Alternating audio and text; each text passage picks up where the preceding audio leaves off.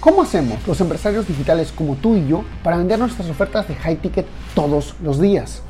Trabajando solo con clientes que valoran tu tiempo, sigan tus consejos y tengan grandes resultados. Este programa se creó para darte la respuesta. Acompáñame mientras explico mis 14 años de experiencia en negocios para llevar mi empresa consultora a facturar 10 millones de dólares, compartiendo contigo lo que hago para duplicar las ventas de mis clientes y las mías. Mi nombre es Javier Lastarria y bienvenidos a Vender para Crecer. Punto importante siempre en mi negocio pruebo las cosas nuevas, primero para ver qué tal funcionan y después la pasamos a nuestros clientes. Entonces, este, muy importante eh, eso, ¿no? Porque nosotros nos podemos dar el lujo de cometer error, error, error, error, tras error, error, tras error, con el objetivo que ustedes tengan un sistema más probado. Entonces, las últimas dos cosas que te voy a decir son las cosas que yo mismo he estado probando para mi empresa y por qué creo que no han funcionado. Eh, porque también cuando decía ciertos tweets comenzaron a funcionar y eso fue chévere. Así que les voy a contar eso el día de hoy. Primero, eh, primer error que cometimos. Eh, cuando, cuando lanzamos nuestro último opt-in, que era para una masterclass que habíamos, cinco masterclass que habíamos grabado, no tuvimos muchos, muchas, muchos registros. Y me preguntaba por qué si estaba alineado con lo que la gente ya había comprado, una oferta validada, una oferta comprada de manera orgánica varias veces. Entonces digo, ¿qué será? ¿Qué será? ¿Qué será? ¿Qué será? ¿Qué será?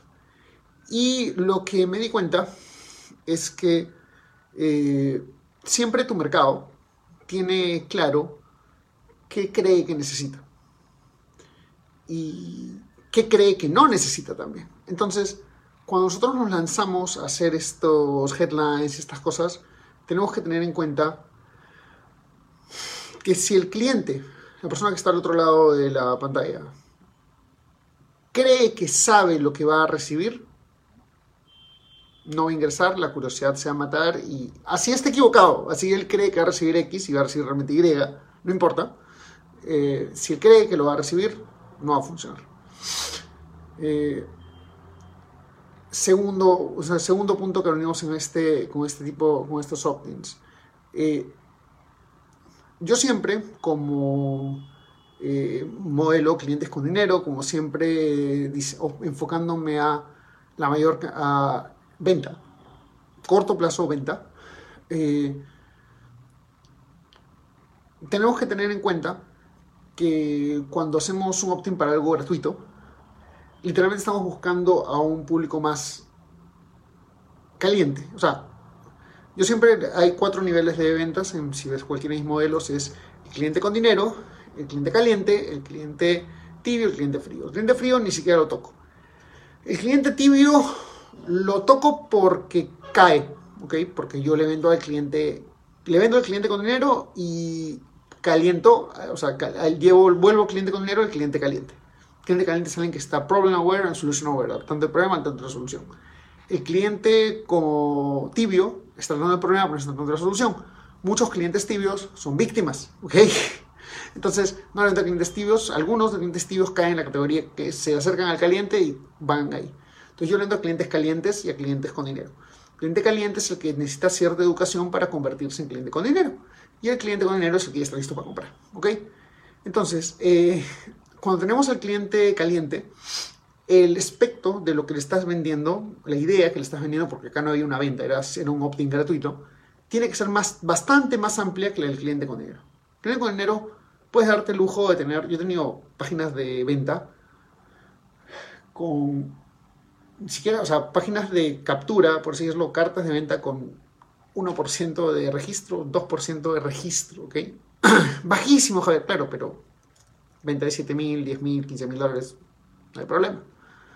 Entonces, eh, no es lo mismo cuando estamos viendo al... Dirán, obviamente, Javier, que no es lo mismo, claro, bueno, ok. Yo te lo digo porque lo he estado probando. Este... Eh, necesitas ampliar un poquito más el espectro y saber bien dónde está parado tu cliente, ¿ok? Como que si este es el punto en el que está el cliente que compra, el cliente que no compra está bastante más atrás. Entonces, ¿dónde está exactamente? ¿Y qué necesita? ¿Y qué cree que necesita? ¿Qué, cree que necesita? ¿Qué cree que no necesita? Eso también es importante, porque no va a registrarse si cree que lo que tú le vas a ofrecer no lo necesita o cree que ya lo sabe. ¿Vale? Eh, segundo, eso es nuestro primer error, por así decirlo, nuestra primera, nuestra primera metida de pata. La segunda metida de pata. Y esta fue para la página de emergencia. ¿ok? Y, me lo di cuenta hace relativamente poco. Lanzamos y no tuvimos muchos no tenemos registros realmente. Y el título decía, ¿quieres que mi equipo de supervendedores haga tus ventas por ti? Straightforward, chévere. Pero le faltó algo. Y ese algo es curiosidad. Eh, yo había tenido una página muy parecida, con un funnel muy parecido, con un modelo muy parecido y nos había generado literalmente 43 mil dólares en ventas. Entonces, ¿por qué este estuvo varios días y no generó ni siquiera suficientes citas? Eh, bien simple.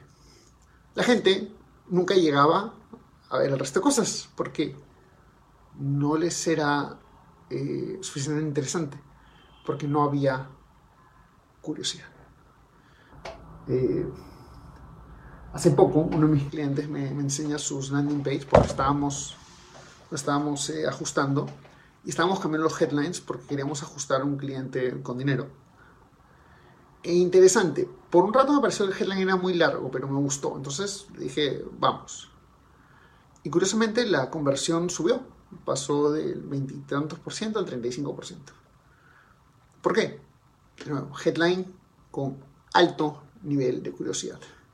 Y aquí quiero contarles un poquito eh, dónde aterrizamos con, la, con el aprendizaje principal, que es, no solo se trata del headline y la carta de ventas, sino que nosotros tenemos que tener bien claro cómo está acostumbrado a comprar nuestro mercado.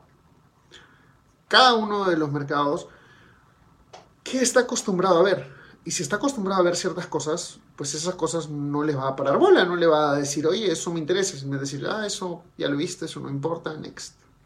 Y ya está.